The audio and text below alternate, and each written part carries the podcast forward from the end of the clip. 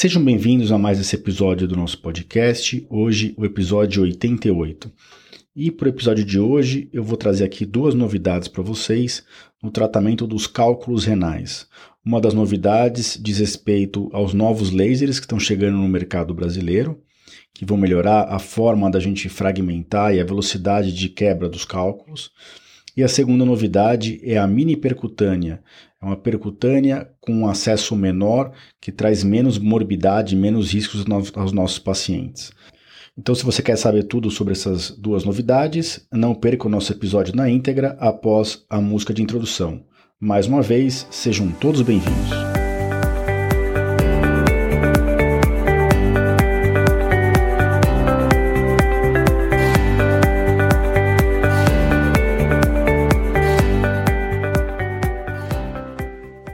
Bem-vindos ao podcast Conversa Aberta com o Urologista. Meu nome é Giovanni Marchini, sou médico urologista formado pela Faculdade de Medicina da USP e serei o anfitrião desse show.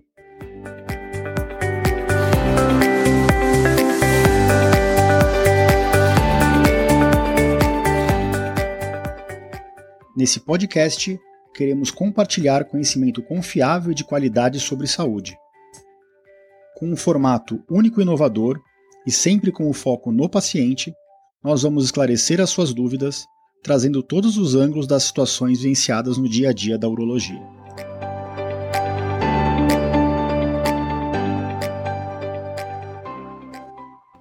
Sejam bem-vindos a mais esse episódio do nosso podcast. Hoje a gente vai falar a respeito do tratamento dos cálculos renais, mas antes de passar para o episódio na íntegra, eu queria aqui deixar em primeiro lugar a frase de nosso episódio. Todo episódio eu trago uma frase para vocês que tem a ver com o episódio do dia. E a frase de hoje é uh, de um dramaturgo e romancista irlandês que foi prêmio Nobel de Literatura em 1925. Ele se chama George Bernard Shaw.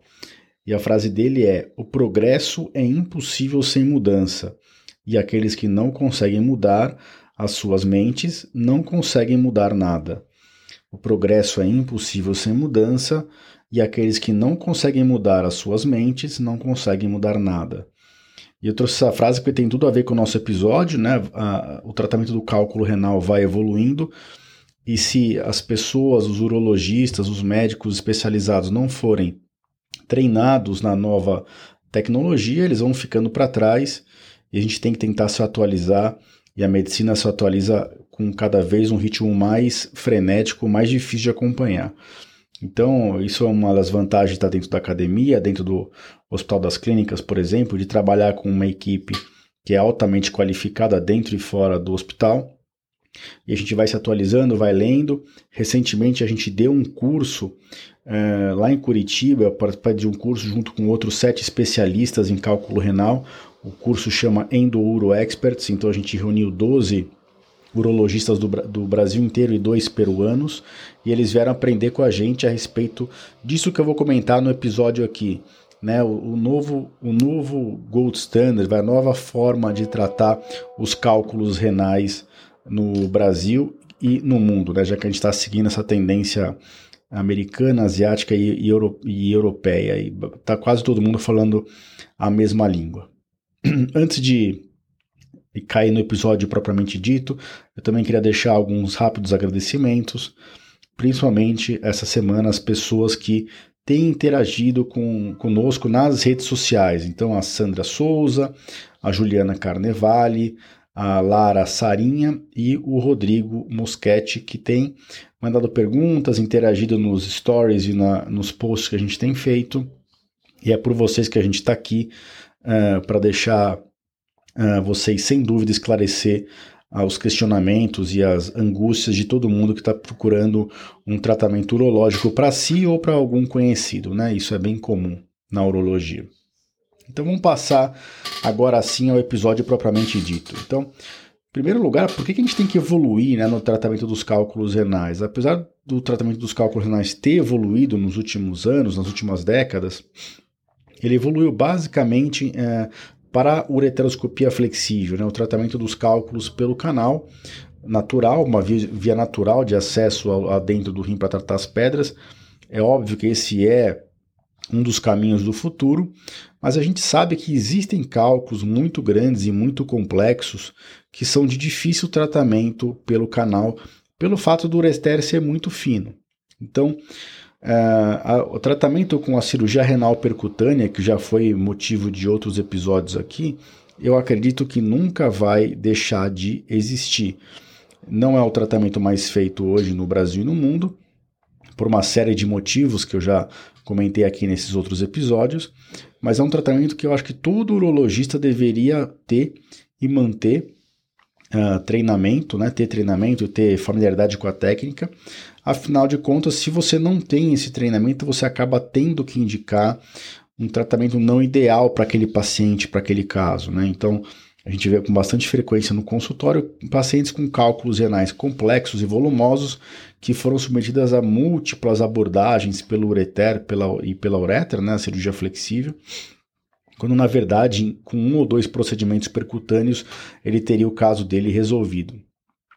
Então, a gente tem que avançar em todos. Hoje, o futuro da cirurgia renal uh, no Brasil de, e no mundo para tratamento de cálculos renais, ela é a cirurgia combinada. Você não precisa ficar brigando a via ureteral com a via renal. Você tem que tentar juntar o melhor dos mundos. E é isso que esse episódio tem para trazer para vocês. Hoje, como é que funciona o nosso laser? O laser que a gente usa é um laser muito bom, tá? Diga-se de passagem. O elemento dele é o Romium YAG Laser, né? Romium Yttrium Atrium Garnet Laser. Então é uma, é uma luz amplificada que gera essa energia e usa esse elemento do Romium, e isso é canalizado no aparelho de laser por um orifício único através de uma fibra de laser. É assim que a gente consegue jogar essa energia do laser na pedra. A gente usa uma fibra bem fininha de laser que passa pelo nosso instrumento de trabalho, seja o ureteroscópio rígido ou flexível na cirurgia pelo canal, seja pelo, pelo aparelho do nefroscópio, que é quando a gente faz cirurgia pelo rim. E esse laser, esse Romium laser, é o mesmo laser que a gente usa há mais de 30, 40 anos. Existem o Romium laser no Brasil, o mais frequente é o laser de baixa potência, tá? E por isso que o laser tem que evoluir. Hoje a gente tem no mercado mundial os home lasers de alta potência. Então, para vocês terem uma ideia, no Brasil o laser mais frequente é de 15 ou 20 watts. Ele dá essa potência, né? Lembrando que a potência é a multiplicação de uma frequência por uma energia, tá? Uh, é, como que são os lasers novos, os home lasers novos?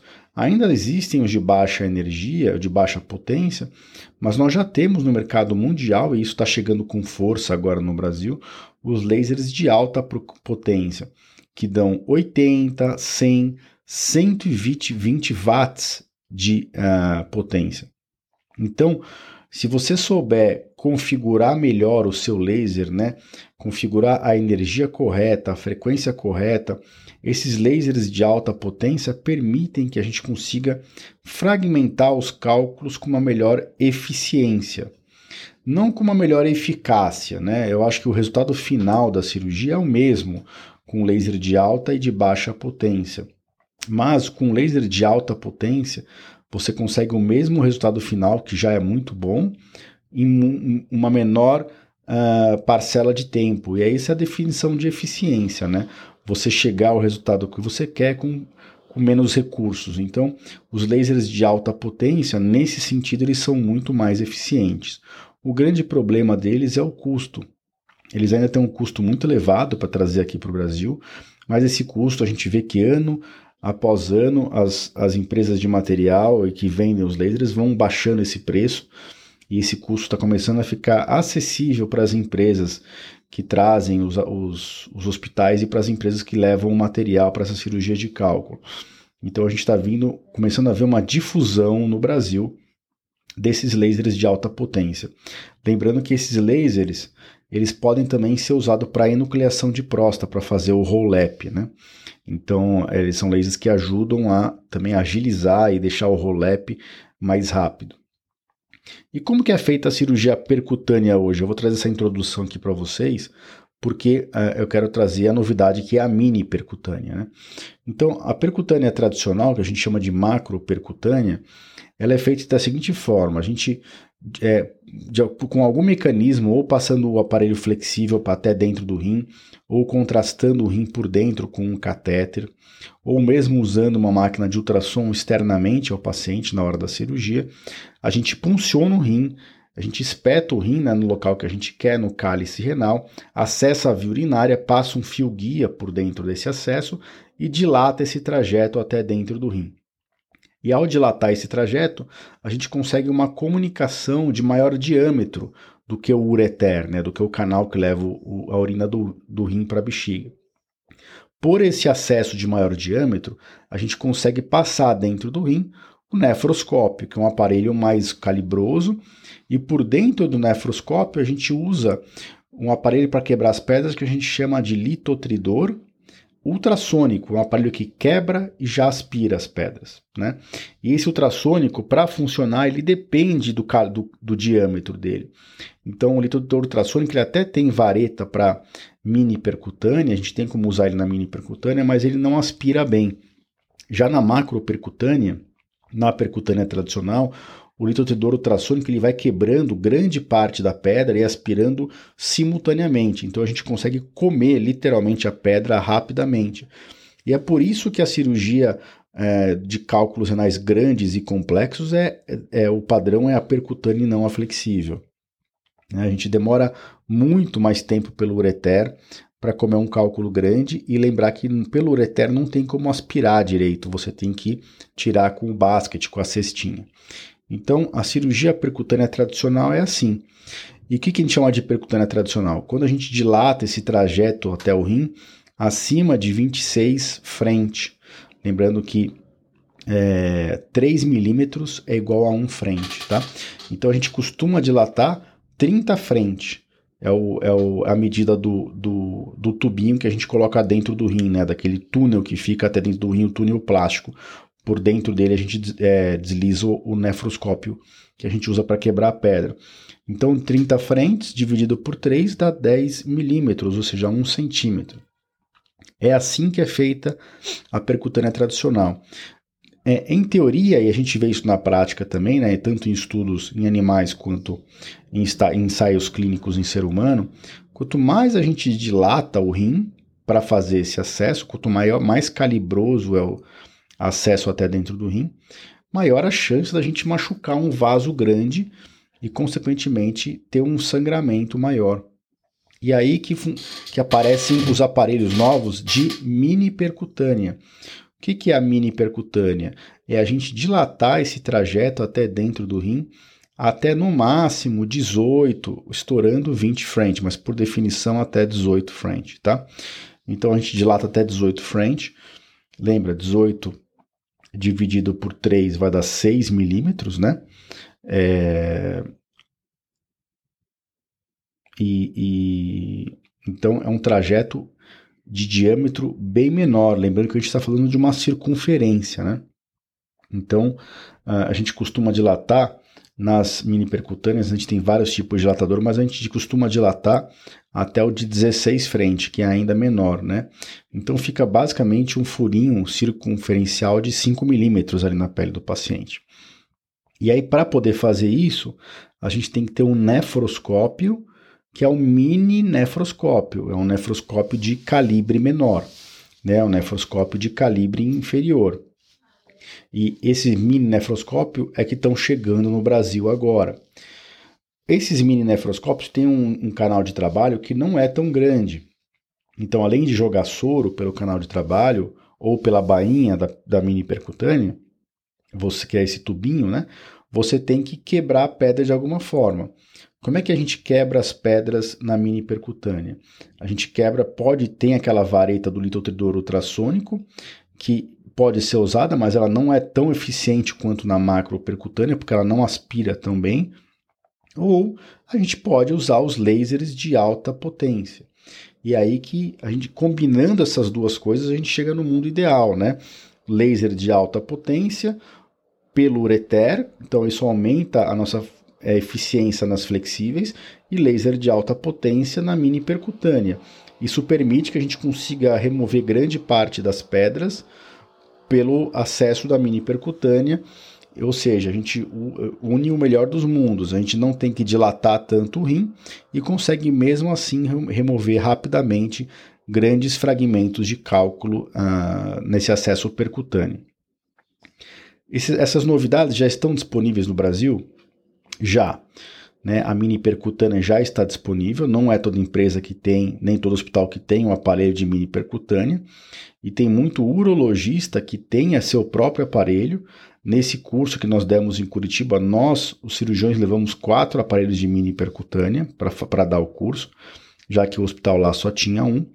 E os lasers de alta potência, eles é, estão disponíveis no Brasil, mas não é todo lugar que tem. No Brasil tem poucos hospitais que tem, mas eu acredito que no segundo semestre de 2022, esse episódio está sendo publicado no primeiro, no final do primeiro semestre, mas lá para o meio, para o final do segundo semestre de 2022, eu acho que esse, essa incidência desses lasers de alta potência uh, vai estar tá, uh, ainda maior no Brasil. Vai estar tá mais disponível, tanto para tratamento do cálculo quanto para fazer o roll-up. E como que a gente faz para agendar um procedimento desse? Basicamente, você precisa estar passando num local que o profissional tem conhecimento teórico-prático desses instrumentos, e que ele saiba solicitar e que a operadora de saúde saiba prover esses instrumentos e o hospital que o urologista trabalha também. E tudo que tem essa união de vários materiais ao mesmo tempo não tem uma logística fácil. Então, não é tão simples, mesmo para a gente que faz toda semana, não é tão simples agendar uma mini percutânea com laser de alta potência hoje, nem em São Paulo, que é da onde a gente eu estou falando aqui, né, que é uma capital e, e, o centro brasileiro de tratamento de cálculo, é onde dita as tendências aí, junto com outras capitais como Salvador, Curitiba, né, Rio de Janeiro, ah, Porto Alegre. Então a gente tem outros grandes, Belo Horizonte, grandes centros de tratamento de cálculo, mas basicamente fica restrito às grandes capitais. Ah, então, isso que eu queria trazer para vocês hoje, mas antes de encerrar, tem mais uma novidade que eu queria trazer. E essa é uma novidade que ainda não está disponível no Brasil, mas que também deve chegar com muita força agora no segundo semestre de 2022, que é o Thulium Laser. O Thulium Laser é um novo tipo de laser que usa o elemento Thulium, não o Romium, YAG, né? E o Thulium Laser é um laser que é uma promessa muito grande na urologia, tanto para tratamento de próstata, em vez de fazer o roll-lap, a gente chama de two-lap, quanto para o tratamento de cálculo.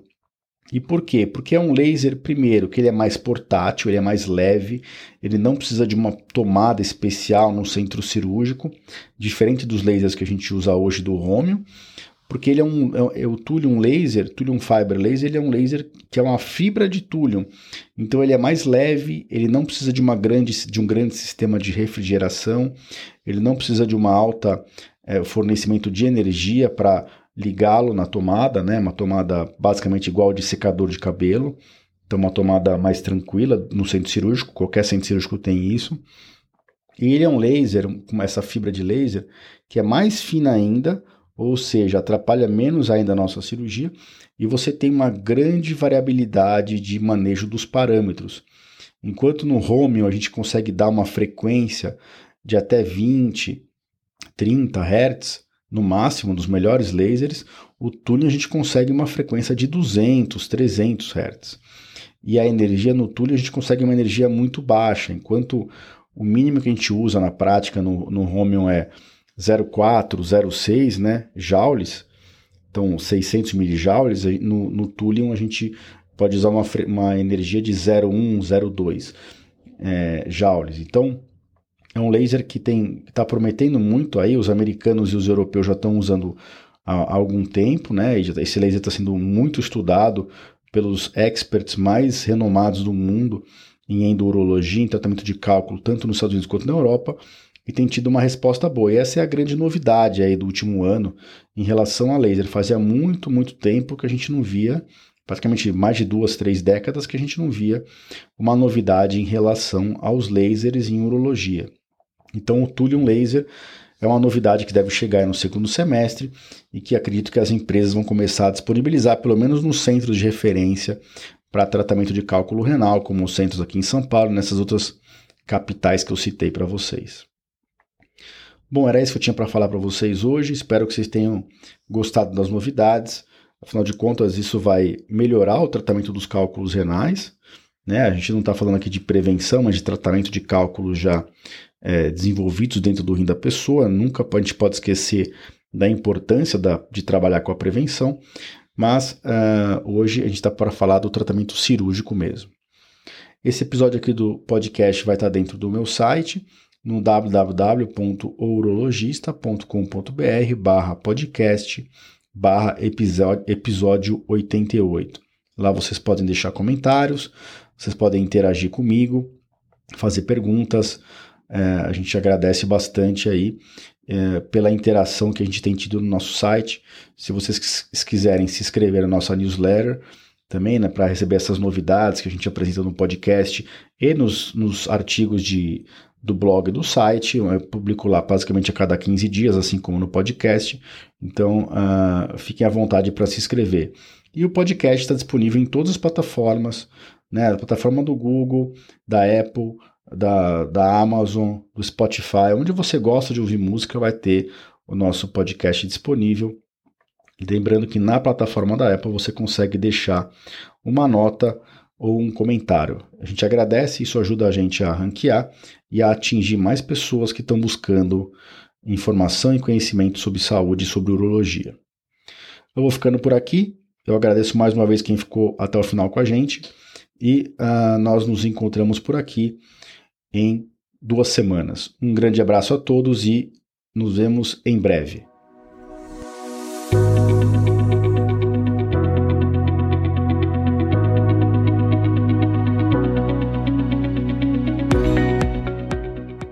Você ouviu a mais um episódio do podcast Conversa Aberta com o Urologista.